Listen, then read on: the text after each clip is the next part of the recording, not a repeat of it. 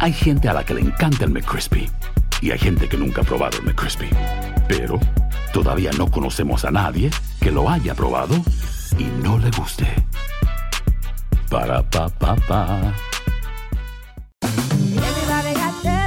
En JCPenney tenemos infinidad de regalos para el Día de las Madres hasta el domingo. Ahorra hasta 40% en todo Liz Claiborne y vístela de pieza a cabeza con la última moda. Además, aprovecha las ofertas Yes Please, con diamantes y piedras preciosas a 25 dólares para miembros de JCPenney Rewards. ¿Aún no eres miembro? Inscríbete. Es fácil y gratis. Y regálale a mamá todo lo que se merece. JCPenney. Vale la pena. Ofertas válidas hasta el 12 de mayo en selección de estilos. Aplican otras exclusiones. Joyería se excluye de los cupones. Detalles en la tienda jcp.com.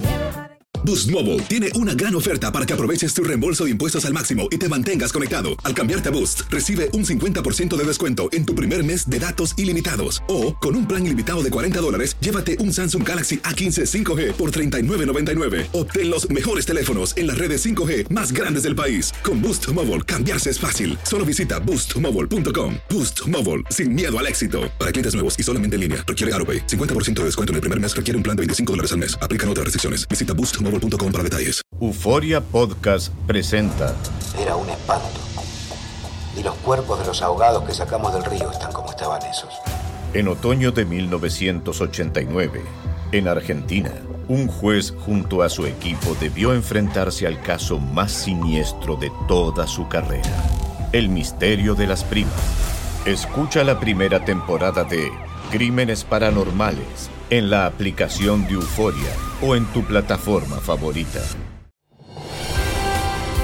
Hola, soy Jorge Ramos y a continuación escucharás el podcast del Noticiero Univisión.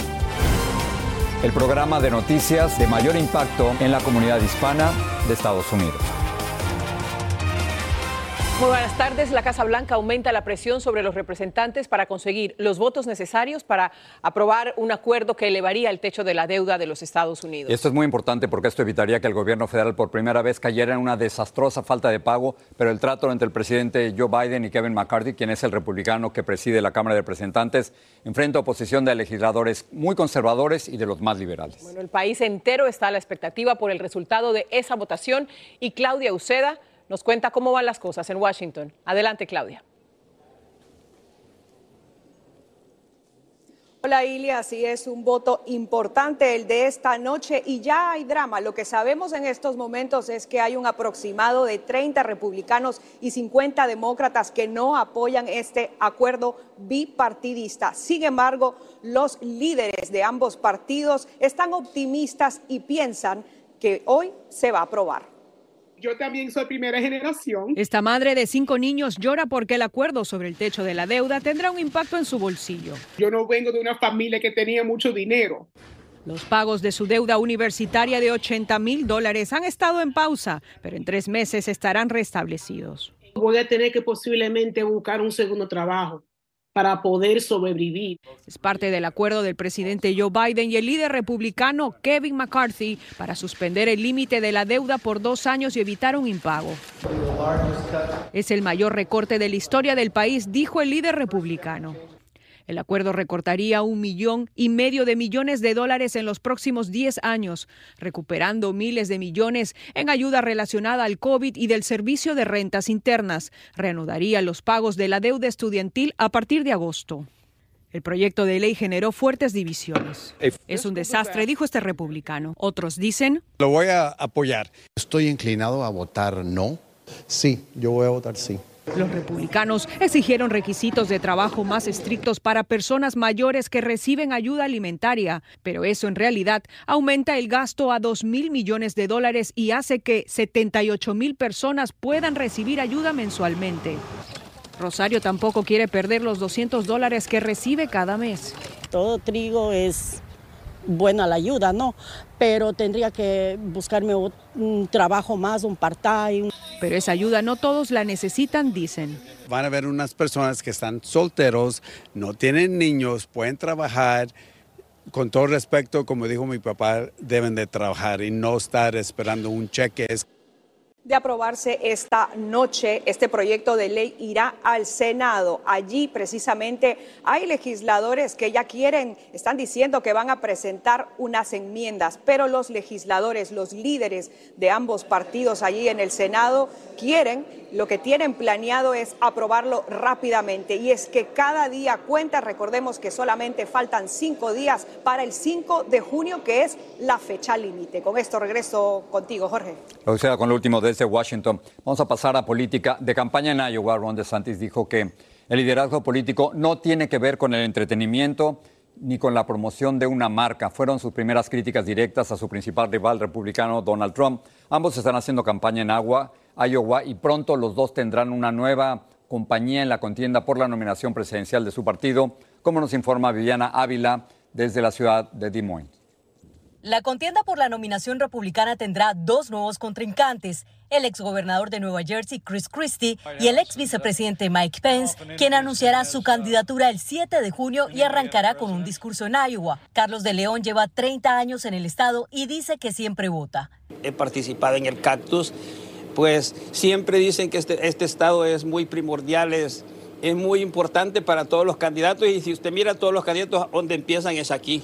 Pero este miércoles en Iowa, la atención se centra en el gobernador de la Florida, Ron DeSantis, y el expresidente Trump, quienes han afilado sus ataques mutuos. Leadership is not about entertainment. En su acto de campaña en una iglesia de Clive, Iowa, DeSantis criticó a Trump, aunque sin mencionarlo directamente. Look, I'm going to respond to uh, attacks. Pero luego, en una conferencia de prensa, dijo que se defenderá de las críticas del exmandatario. He used to say how great Florida was. Hell, his whole family moved to Florida under my governorship. Are you kidding me?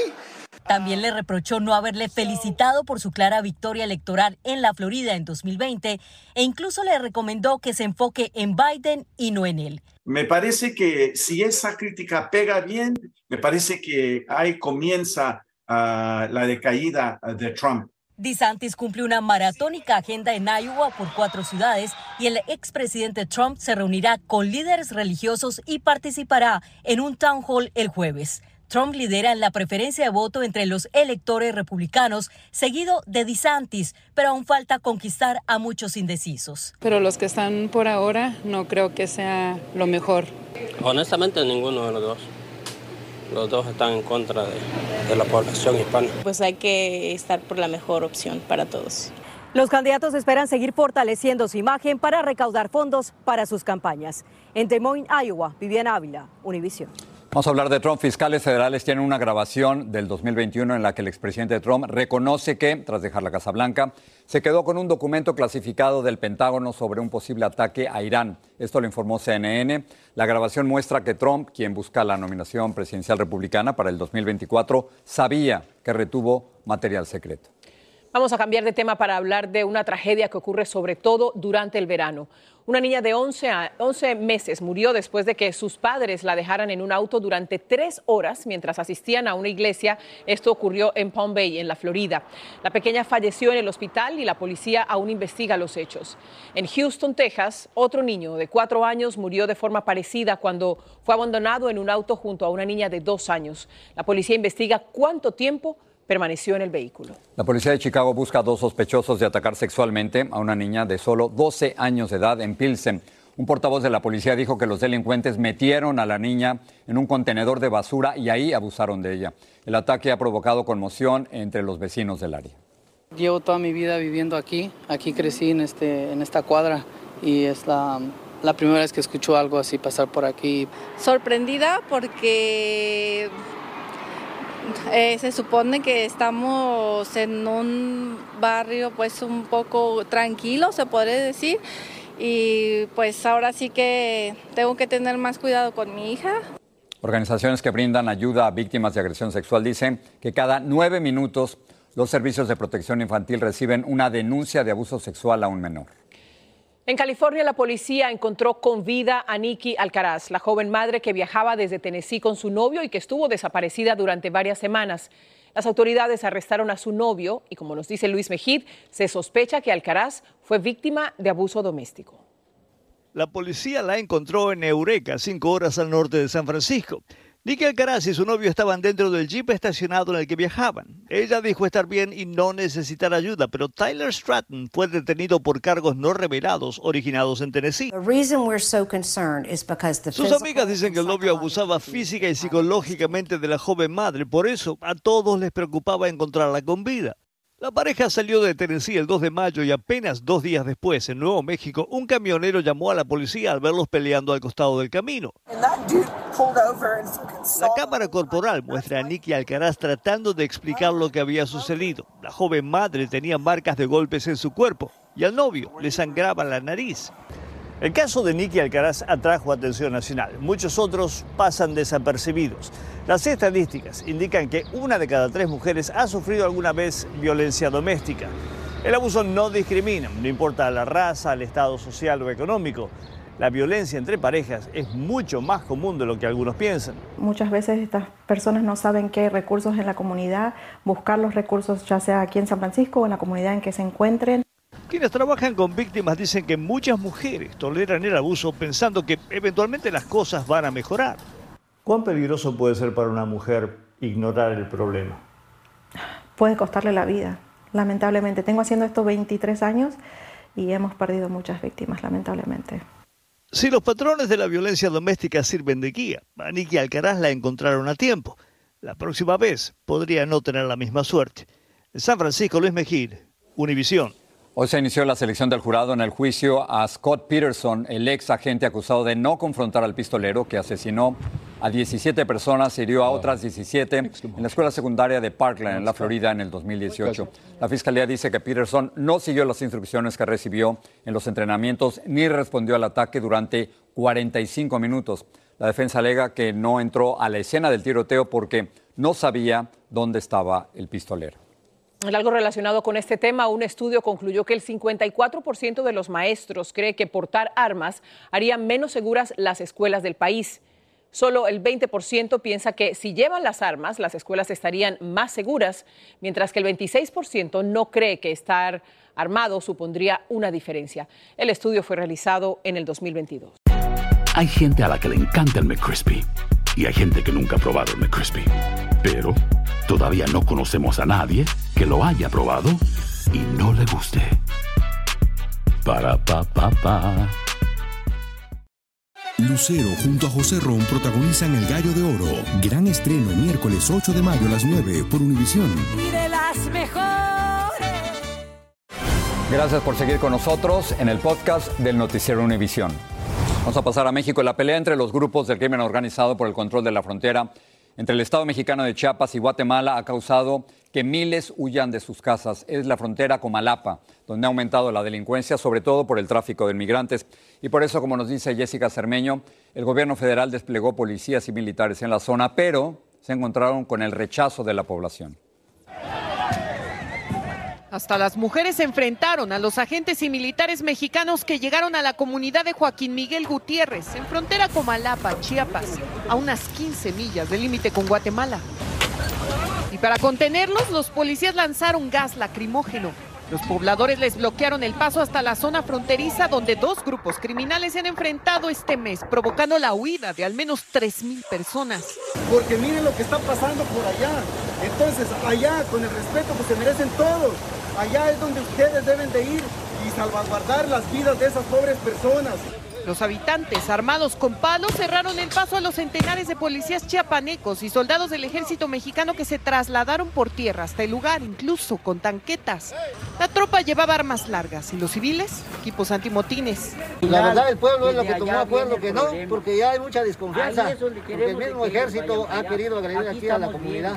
Aterrorizar nada más, ¿sí? Eso es lo que hacen ellos.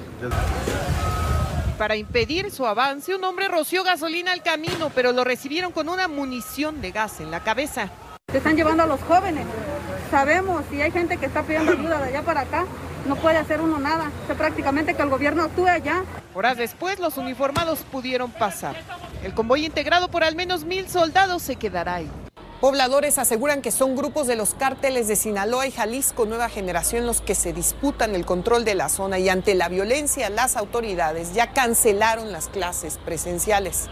Los desplazados aterrados aseguran que los sicarios han usado hasta drones con explosivos contra la gente y hay al menos medio centenar de desaparecidos. Que tomen en cuenta los testimonios de que hay fosas, ¿no? que se enterró a personas. En México, Jessica Cermeño, Univisión.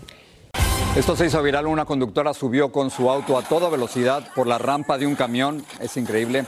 esos camiones para remolcar vehículos que estaba estacionado. Su auto salió volando hasta que se estrelló en la carretera. Y Vilma Tarazona nos trae más de este video. Estas imágenes de la cámara corporal de un policía registraron el aterrador momento en que una conductora de Florida de 21 años, que manejaba a alta velocidad por una carretera de Georgia, literalmente salió volando por encima de una grúa que estaba auxiliando a otro vehículo en la vía. En el video se ve como la rampa de la grúa, sin proponérselo, le ayudó al vehículo a impulsarse sin control. El carro voló 120 pies antes de caer y volcarse en la carretera. Luego se estrelló contra otro vehículo. Estábamos acostumbrados a ver escenas como estas solo en películas o series de televisión como Los Duques de Hazard.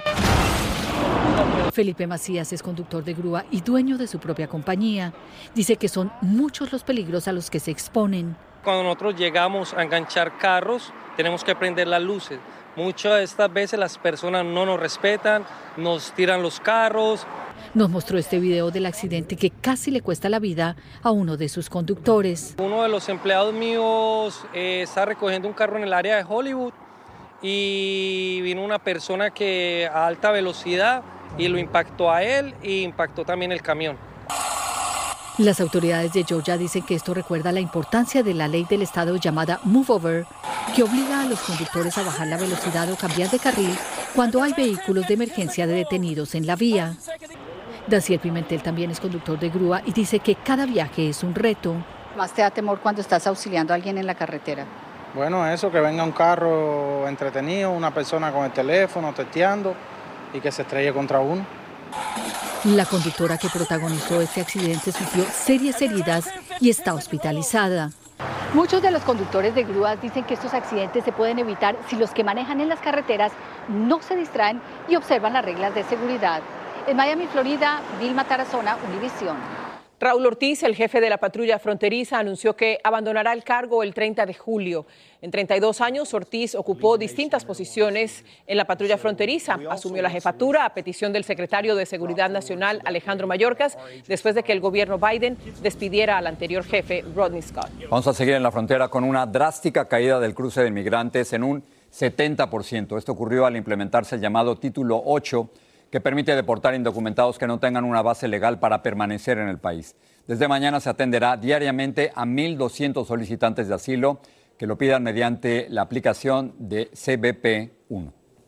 Una comunidad de Los Ángeles está de luto por la trágica pérdida de una empresaria considerada la matriarca de los tacos en la ciudad. María Esther Valdivia falleció tras ser atropellada de manera violenta. En medio de sentimientos de indignación, los vecinos la recuerdan como una persona amable y generosa. Jaime García nos habla de lo que ella significó para su comunidad. Desde hace 42 años, Tacos Delta ha llenado con el olor y el sabor de la comida mexicana la ahora famosa área de Silver Lake en Los Ángeles. Mi abuelita, mi papá y mamá lo compraron, pero por ella se fundó el restaurante. Esther Valdivia tuvo la visión que dio origen a este restaurante, famoso por sus chilaquiles, y los clásicos burritos para el desayuno. Siempre estaba ella, que no perdiéramos el, el, toque de la comida. Fue su gentileza y don de gente lo que atrajo y mantuvo a miles de clientes que hoy la recuerdan con cariño. Era una persona grande, ¿me entiendes? Siempre bien feliz, pues tenía mucho actitud, pues, ¿me entiendes? Sí. Yo por eso venía aquí, por ella. Nacida en Ayutla, Jalisco, México, nadie hubiera pensado que a sus 74 años de edad un accidente de tráfico cortara su vida. El pasado 22 de mayo la atropellaron cuando se dirigía a recoger a sus nietos a la escuela. El momento que nosotros recibimos esa llamada, eh, empezamos a preocuparnos y eh, buscándola, a ver qué había pasado, pero nunca nos imaginamos que era una tragedia. Esther Valdivia murió de múltiples heridas. El reporte de la policía señala que la conductora que la atropelló se detuvo y le dio asistencia, cooperando con la investigación y sin mostrar ningún tipo de incapacidad. Hoy las muestras de afecto son constantes. Vienen clientes y tienen esa memoria, memoria que, que dicen, oh, dice, tu mamá era una persona especial. En una mesa de tacos Delta se instaló esta ofrenda, con las flores que muchos han traído, junto a un vaso con café. Porque eso era su café diario. Mamá, no tomes tanto café. Ay, dice, no me quites, quítame todo menos el café, dice ella. Este patio en la parte trasera del restaurante está adornado por más de una docena de soles cada uno representando a don Sergio, el esposo de la señora Esther, así como también a sus cuatro hijos y 14 nietos, así como un bisnieto que ahora la sobreviven. En Los Ángeles, Jaime García, Univisión. Bueno, tenemos que hablar de esto. Está bueno. Es está la bueno. producción musical conjunta del DJ argentino Bizarrap y Peso Pluma, el cantante de corridos mexicanos. El tema se estrena hoy en medio de gran expectativa por esta fusión de dos estilos musicales y Danay Rivero nos cuenta. Danay. Hay gran expectativa tras el anuncio del nuevo tema musical del artista mexicano Peso Pluma y el productor argentino Bizarrap. Los músicos dieron un adelanto de la producción que hicieron juntos. El tema, sesión número 55, tiene en ascuas a sus seguidores.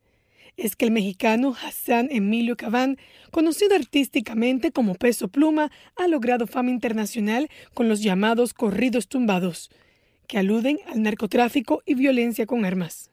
Se ha convertido en uno de los cantantes mexicanos que ha escalado a la cima del ranking mundial de Spotify, desplazando a estrellas de la talla de Miley Cyrus y Bad Bunny con el tema Ella baila sola, que lanzó con la agrupación Eslabón Armado. Su explosión musical es una mezcla de corridos tumbados con géneros como el trap. Esta colaboración junto a Bizarrap es otro de sus logros artísticos.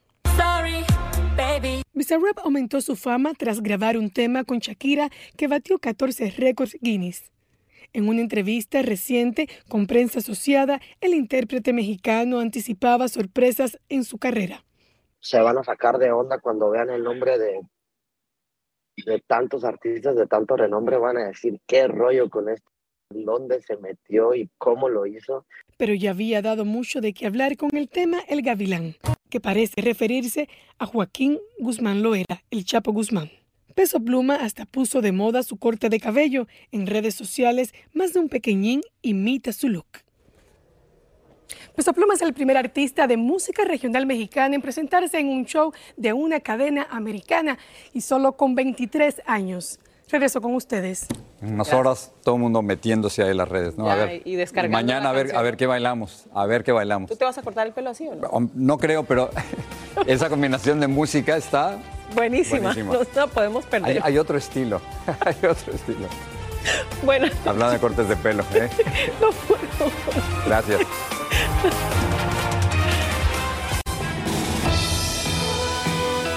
Así termina el episodio de hoy del podcast del Noticiero Univisión. Como siempre, gracias por escucharnos.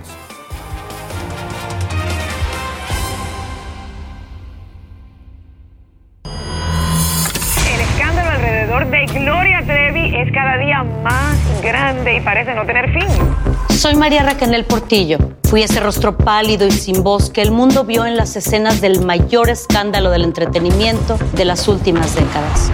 No vengo a contar mi versión, vengo a contar mi historia. Ya es hora de abrir la boca. En boca cerrada. Escúchalo en tu plataforma de podcast favorita. Si no sabes que el Spicy McCrispy tiene Spicy Pepper Sauce en el pan de arriba y en el pan de abajo, ¿qué sabes tú de la vida? Para, pa, pa, pa. Dicen que traigo la suerte a todo el que está a mi lado. Y esa es mi mala fortuna. Basada en el clásico de Juan Rulfo, llega Univisión, El Gallo de Oro. Supongamos que la caponera puede inclinar la suerte a quien ella quiera. ¿Estás tardando en conquistarla? Con Lucero, José Ron y Plutarco Asa. Este gallo me está cambiando la vida. En una historia legendaria de amor y azar. No trates de cambiarme, no lo vas a lograr. El Gallo de Oro, gran estreno miércoles 8 de mayo a las 9 por Univisión.